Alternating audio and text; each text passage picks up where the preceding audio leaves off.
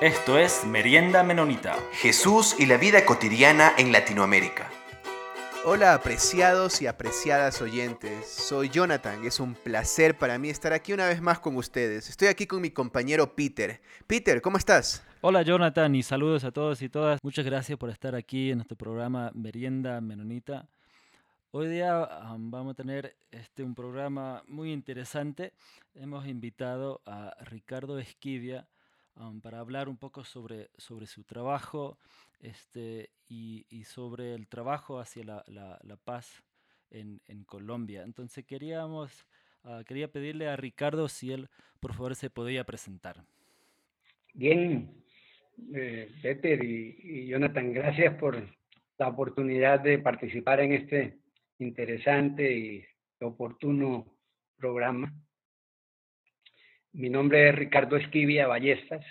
Eh, soy una persona que creció con, con, la iglesia menonita en Colombia, porque llegué a la iglesia menonita de niño hace más de 65 años.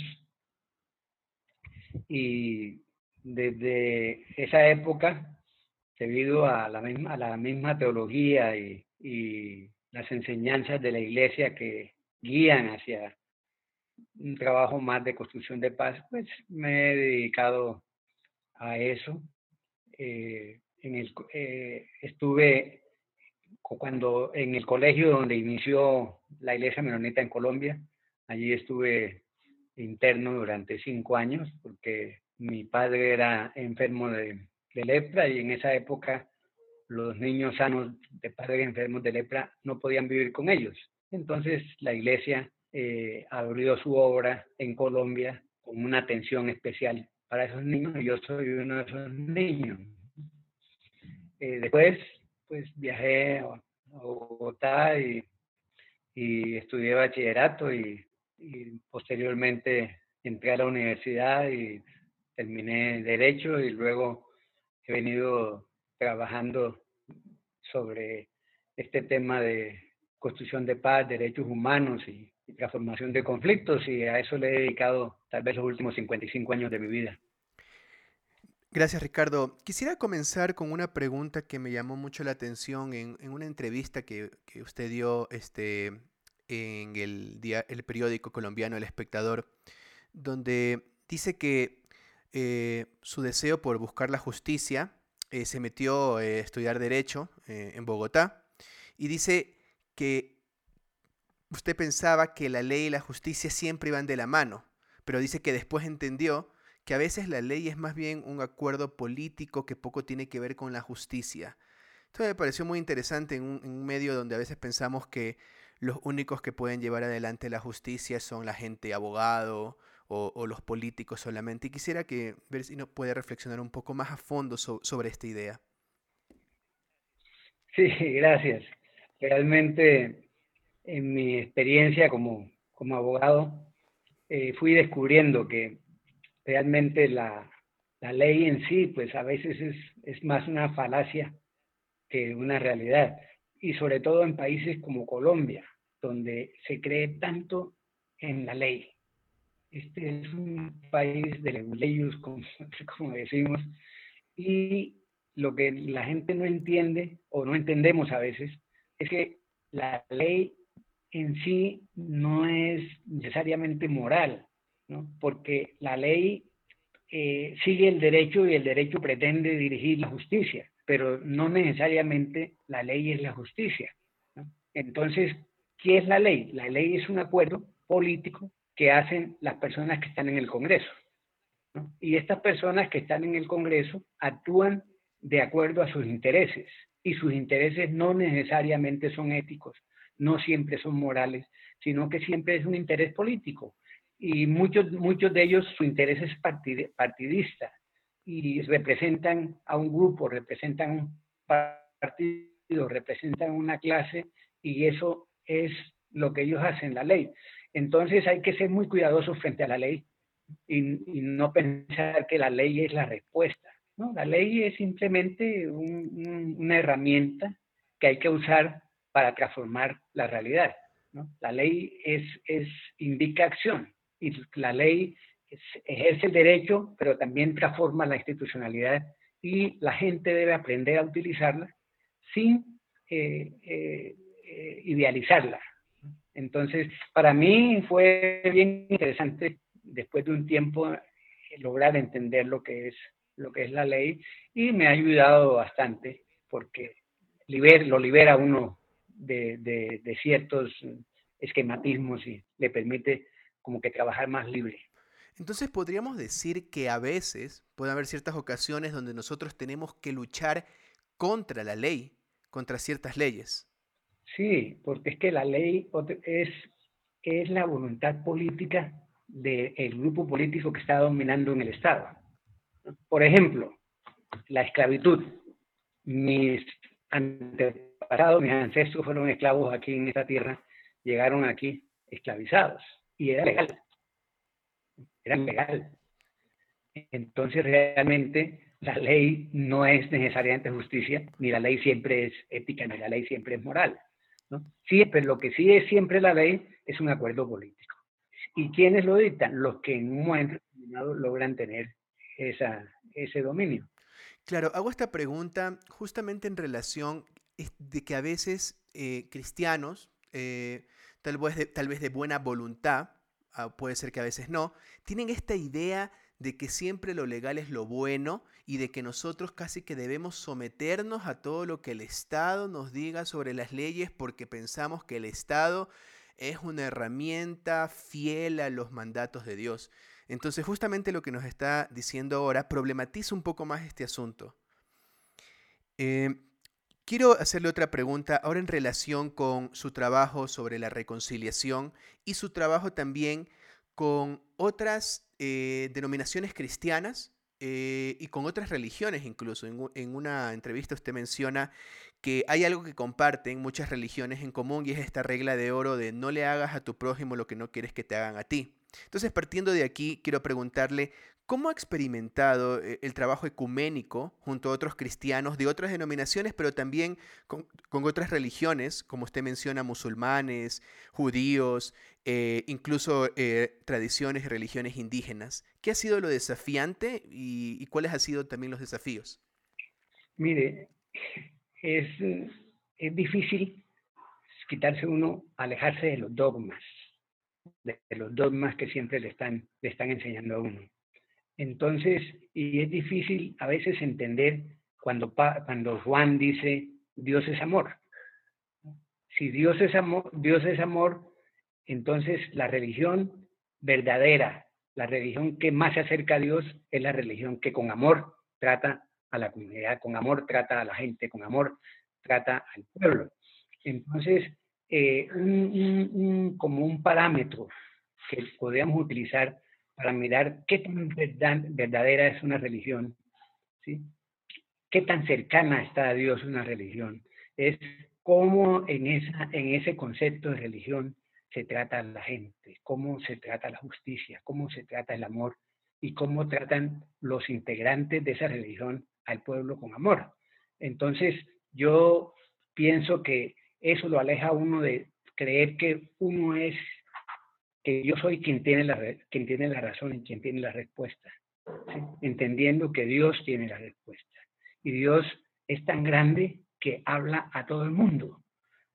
Y Dios habla a cada, a, cada, a cada grupo cultural y ese grupo cultural expresa su descubrimiento de Dios a través de su lengua, a través de su historia. Porque eh, eh, una persona que nació en, en Australia, inicialmente. ¿sí? No puede eh, decir, eh, explicar su historia en castellano, y utilizando de ejemplos eh, la yuca, ñame, el plátano, sino que lo hace desde su cultura. Entonces, cuando uno quiere ampliar y trabajar desde el amor de Dios y se encuentra con varias personas que tienen sus tradiciones, que tienen sus conocimientos, que tienen sus, eh, tienen sus, sus, eclesiologías. Entonces hay que tomar como, como punto de partida, el, como parámetro, el amor. Y el amor, como dice Juan, es Dios, Dios es amor. Y para uno no, no equivocarse tanto, es bueno tomar una, eh, lo que decimos es cristocéntrico, es decir, mirar desde, qué, desde la perspectiva de Jesús, si uno no, no tiene claridad sobre las cosas, aferrarse a eso. Y es interesante también abrirse a, a otras tradiciones. Por ejemplo, por, decir algo, los cuáqueros oran en silencio. La mayoría de los cuáqueros silentes oran en silencio. Eh, los, para los judíos no hay iglesias, hay mezquitas. ¿Sí? Para musulmanes eh, hay, otros sitios para en un momento determinado adorar. Eh, para los indígenas, nosotros no podemos decir que todo lo que un pueblo indígena eh, tiene es brujería o es demoníaco. No, es la forma como ese, esa, esa, cultura va descubriendo a Dios. Y, y, entonces, por ejemplo, hay algunos, algunos puntos que son claves. Un punto que es clave para mí y que nos abre mucho es este de que muchas religiones, yo tengo por ahí como 15 religiones, están, ah, eh, tienen el, mismo, el mismo eh, mandamiento, no hagas a los demás lo que no quieras que te hagan a ti. Unos lo hacen en forma negativa, otros en forma positiva, pero ahí van apuntalando, van avanzando. Entonces, para trabajar estos temas de, sobre todo de construcción de paz, es importarse abrirse y escuchar y, respetar lo que está pensando los demás, porque hablamos de ecuménicos, pero por lo general, cuando los cristianos hablamos de ecuménicos, nos referimos a reuniones entre protestantes, católicos, ortodoxos, pero todos esos son cristianos. Ese no es, ese no es ecumenismo. El, yo hablo del macroecumenismo, donde nos abrimos a dialogar con los musulmanes, ¿sí? con los arepismas, ¿sí? con los de Balú, con, los, pensamientos eh, ancestrales afros, con los pensamientos ancestrales eh, eh, indígenas y que para poderlos entender, para poderlos, necesitamos respetarlos y aceptarlos como, como seres humanos y entender que ellos también son inteligentes y que su, su, su, su descubrimiento de Dios también es real. Y eso ayuda mucho. Nosotros comenzamos en Bogotá, por ejemplo. A mí me nombraron siendo el representante de, de, todas las religiones en, el Consejo Nacional de Paz en Colombia. Y de pronto, pues empezamos a reunirnos con, con, con musulmanes, con judíos, con arepismas, con toda esta cuestión. Y en, eh, eh, cuando nos reuníamos, le dábamos a cada uno la oportunidad de que esa reunión la dirigiera el jaretisma, ¿sí? de acuerdo a, a, su tradición, y, los y todos participábamos en ese ejercicio, ¿sí? sin miedo, sin temor, respetándolos, no pensando que, que estábamos haciendo algo demoníaco, sino simplemente que estábamos haciendo algo que no hayamos hecho, ¿no? De, de, de, la visión de otra cultura que estaba también mirando a Dios. Sí, es, es interesante el, el, el, tema. Gracias Ricardo, qué, qué, interesante y qué desafiante cuánto nos falta como iglesias a dejar de estar mirando, de, mirar, de mirar con sospecha al otro, a apreciar esas, esas otras espiritualidades y aprender de ellos. Peter.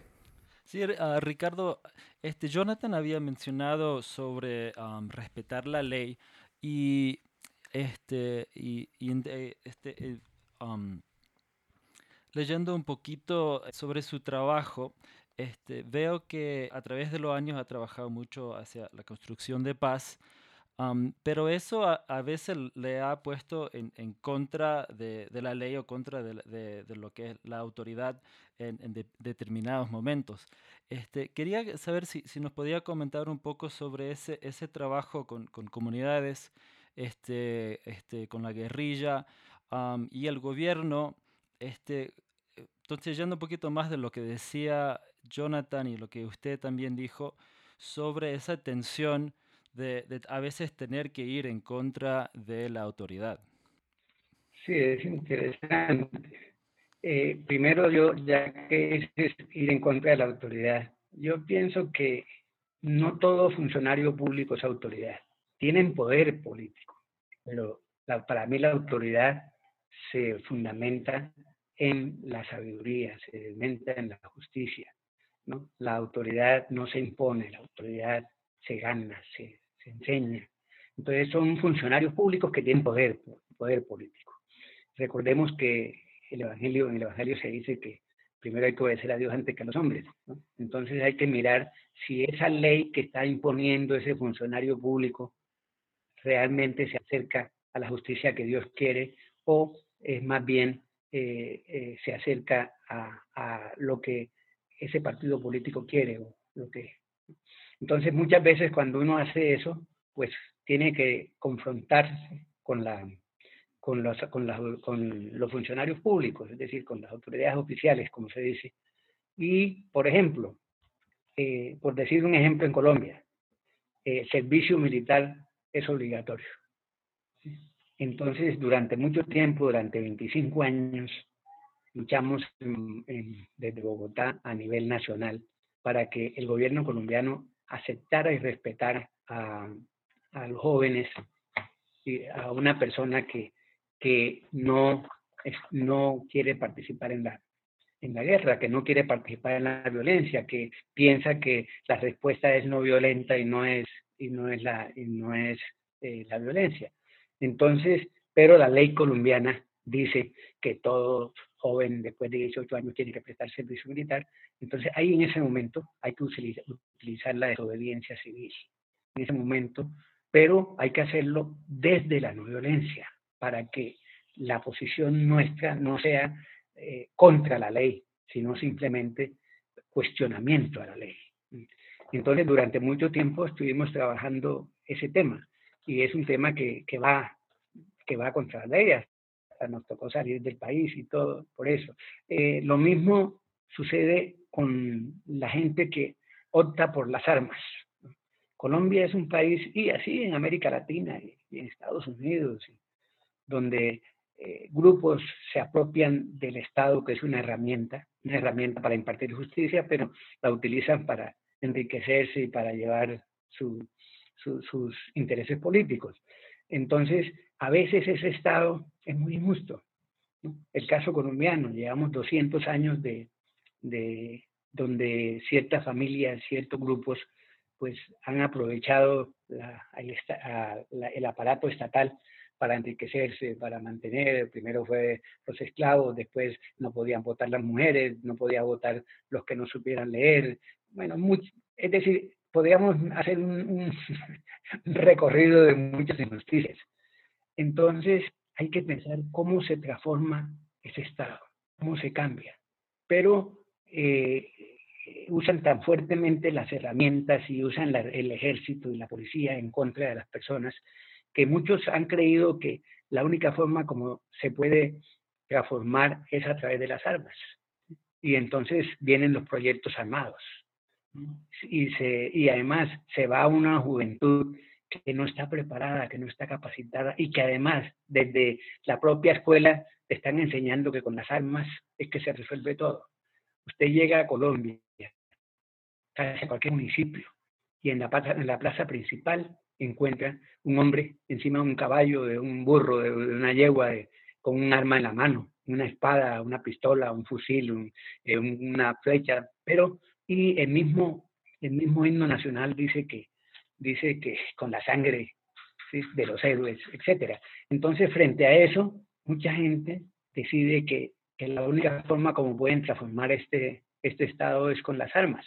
Entonces deciden unirse a los grupos armados y todo, y tienen una posición política, son personas que están haciendo reclamos eh, eh, reales porque están reclamando en contra de la, de la injusticia, del hambre, de todo. La única dificultad que yo veo en, en, estas personas es que quieren hacerlo a través de, la, de las armas. ¿sí? Y yo estoy plenamente convencido que la violencia y las armas nunca hace revolución, nunca hace transformación. ¿sí? Puede hacer cambios políticos, pero no transformación. Y que, y que la, la, violencia pues no es la respuesta. Entonces, cuando en Colombia empezó a crecer estos movimientos armados, se enfrentaban mucho a la gente de las iglesias, porque mucha gente de las iglesias pensaba que no quería estar con la guerra, no estaba de acuerdo con eso, inclusive otros con el pensamiento de que hay que obedecer la ley, entonces estaban a favor del Estado. De todas maneras hubo mucho, muchos líderes religiosos asesinados, pastores asesinados, 200, 250, 300 pastores asesinados durante todo ese tiempo. Entonces, eh, la iglesia menonita, con nuestra visión de paz y no violencia, pues decidimos que era importante actuar y que eso era nuestra misión. Entonces empezamos a, a, trabajar con, eh, en las, con, primero con la iglesia menonita, luego con las demás iglesias evangélicas y luego nos unimos con la iglesia católica y después resultamos trabajando con los demás credos religiosos. ¿sí? Y estuvimos precisamente en eso y dentro de eso nos vimos obligados inicialmente por cuestiones de, de de, de, de, historia, de momentos.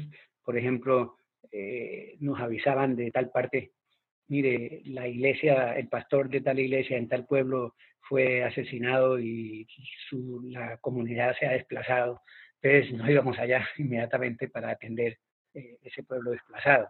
Que hay un pastor amenazado con, de tal persona, entonces buscábamos cómo ir a hablar con él con el comandante guerrillero o el comandante paramilitar que estaba amenazando a este pastor. Y eso, eh, en el caso mío, como estaba representando a las iglesias ante el gobierno nacional, eh, a través del Consejo Nacional de Paz, entonces eh, legalmente podía hacerlo. Entonces, y eso nos llevó a, dialogar con, con, los jefes paramilitares, con los jefes guerrilleros, confrontación con el ejército, etcétera. ¿no? Y fue un, ha sido un trabajo, digamos, en eso yo creo que duré 30 años, ¿sí? y en esos 30 años pues eh, recorrimos el país y también participé en los diálogos que se hicieron fuera del país, ¿sí? y eso fue una buena experiencia y nos permitió que desde la iglesia eh, evangélica, la iglesia y la iglesia cristiana en general, pues también se abrieran hacia esa posibilidad y entendiera que era necesario abrirse, que eso era misión de la iglesia. Y la iglesia empezó a participar y, ha participado y, ha sido un buen trabajo. Una, una consulta pensando este, desde, bueno, desde toda Latinoamérica, de, el, trabajo de la, de la paz en, en, Colombia ha sido todo un, trabajo muy arduo y, ha podido ser este, algo este, de, de, enfoque de la iglesia menonita en, en Colombia, ¿no? Pero, ¿qué, qué podría comentar este, reflexionando o, o, conectado a, a, otras, otras iglesias en, en, diferentes partes de Latinoamérica que no tienen esa historia de, de violencia en, en, sus países o de quizás no tienen este, tan reciente para, para, iglesias menonitas en esos diferentes lugares de, cómo se identifican como, como, iglesias de paz. Y también ahora dado esta nueva realidad que, que sí hay crisis en, por toda Latinoamérica, por todo el mundo, pero, pero quizás no es sobre la paz como, como se piensa tradicionalmente. Bueno, gracias. Mire, eh, en este trabajo eh, Dios me ha permitido eh, recorrer América. Cuando hablo de América me refiero al continente, no a Estados Unidos. Recorrer América y ahí tuve la oportunidad de trabajar desde la iglesia menonita de ese país con los demás grupos y las demás, las demás iglesias. Entonces hay algunas iglesias que están en en países que están sufriendo opresión política o que la sufrieron antes, que están en, en plena eh, movimiento armado o que tuvieron el movimiento armado y ya no, ya no lo tienen. Entonces, eh, pero lo que sí es en común es la violencia estructural, es la violencia, es la injusticia social. Entonces ahí nos acercamos a todas las iglesias porque en, toda, en todos los países de América Latina, en todos los países de América que yo caminé durante al menos los últimos 30 años, eh, teníamos en común eso. Es decir, en algunos podíamos equiparar Colombia con, con, con la lucha armada. Guatemala, Nicaragua, eh, El Salvador, eh, Argentina, Chile, Uruguay, etcétera, etcétera.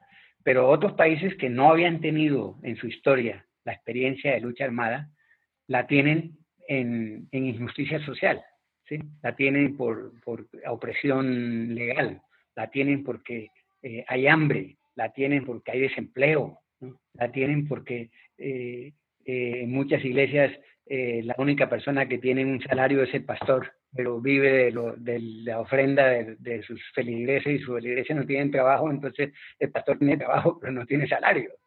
¿sí? Entonces nos tocaba entrar a mirar cómo es posible que haya sostenibilidad por lo menos para las iglesias. ¿Cómo se preparan las iglesias para, para afrontar esto?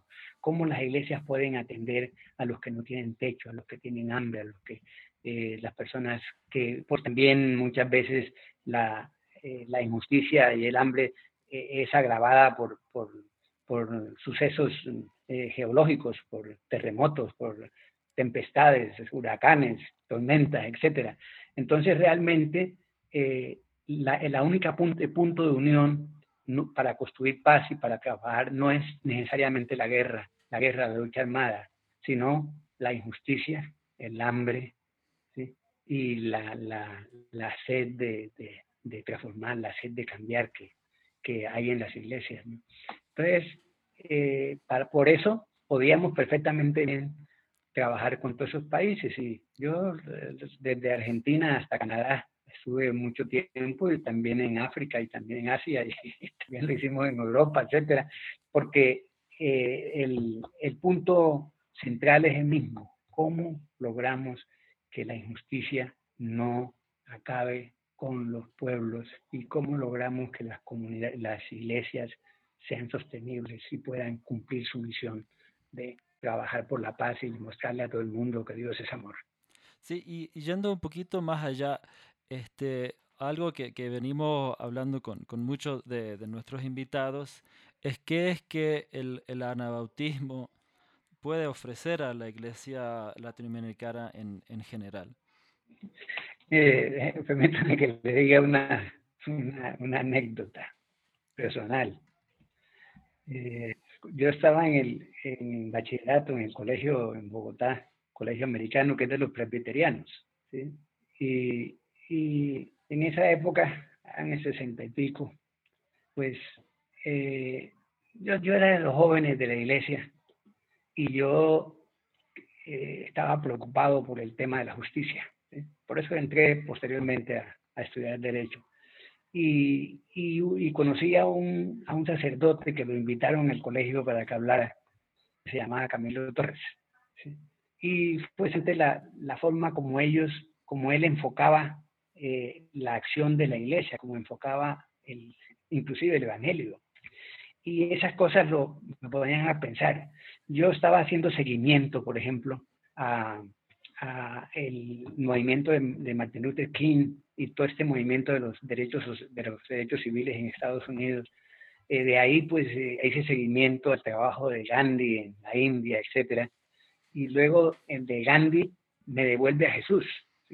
Entonces, eh, regreso, vuelvo a Jesús y ya mirando eso, empiezo a mirar las, las diferentes perspectivas que tienen las diferentes iglesias y la forma como, como, como miran y viven el, eh, el, mensaje de Jesús.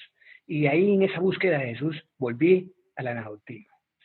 Vine, pude haber entendi, entender lo que es ese grupo de, de personas que en el siglo XVI ¿sí? se enfrentaron precisamente al Estado, porque el anabautismo es precisamente eh, es cómo sobrevivieron en esa guerra, esa guerra de Europa Central, y cómo en un momento determinado no estaban con el Estado de la Iglesia Católica ni con el Estado de los reyes, ¿sí? Cómo se mantenían en la mitad, Y cómo en un momento determinado lucharon para poder abrirse hacia la no violencia, porque inicialmente con Musler y estas cuestiones, pues hubo intentos de violencia. Entonces, y si uno se pone a mirar lo que significa el, bautismo, y no tanto eh, eclesiológicamente, sino inclusive filosófica y políticamente lo que significa eh, toda esta figura, eh, yo personalmente encontré que el anabautismo me daba pie para seguir trabajando con, con las personas, para seguir, para poder trabajar con cualquier otra, otra congregación, con cualquier otra visión eh, religiosa, sea cristiana, no sea cristiana, etcétera, porque me llevó hacia, por un lado, a entender eh, el papel de la iglesia y por otro lado, a ser cristocéntrico, es decir, que en última hora, si tienes dudas, no vayas al Antiguo Testamento, no vayas ni siquiera a Pablo, ¿sí? ve a Jesús. Y entonces, y además, pues eh, también descubrí, por ejemplo, el, el, Comité Central Menonita y el, grupo de, de, iglesias y todo, que daba mucho ánimo y, y, el trabajo que la iglesia menonita a través del Comité Central Menonita y de las redes estaba haciendo en el mundo. Entonces todo eso le daba uno mucho ánimo y eso me ayudó a mí a entender a partir de, de una concepción anabautista, ¿sí? lo que es construir paz. Muchas gracias Ricardo por tus reflexiones y gracias también por eh, poner el cuerpo, por estar ahí trabajando por, la reconciliación con, diferentes agentes, no solamente cristianos, sino como estábamos hablando aquí en, la entrevista, con diferentes agentes, incluso algunos que no quieren saber eh, nada del cristianismo, otros también tal vez de otras religiones, siempre con respeto. Eh, hacia las creencias de los otros. queremos cerrar este programa eh, animando a nuestros oyentes a que nos puedan escribir si tienen alguna pregunta, si algo quedó por ahí suelto en esta conversación con Ricardo aquí, que quisiera que profundicemos un poco más. Este, escríbanos al programa, eh, también pueden seguirnos a nuestras redes sociales y simplemente yo quiero cerrar agradeciendo, agradeciendo Ricardo por, por todo tu trabajo. Bueno, eh, que gracias a ustedes por, por la oportunidad de dialogar un poco sobre sobre estos temas dirigidos hacia la iglesia, sobre todo a la iglesia menonita. Eh, les agradezco profundamente y, bueno, ojalá eh, sirva, sirva de algo por eso y es un honor estar aquí con ustedes en un programa como este. Y gracias. Sí, gracias Ricardo. Esto fue Merienda Menonita. Siempre estamos atentos a sus opiniones y preguntas y nos pueden escribir al info arroba meriendamenonita.com.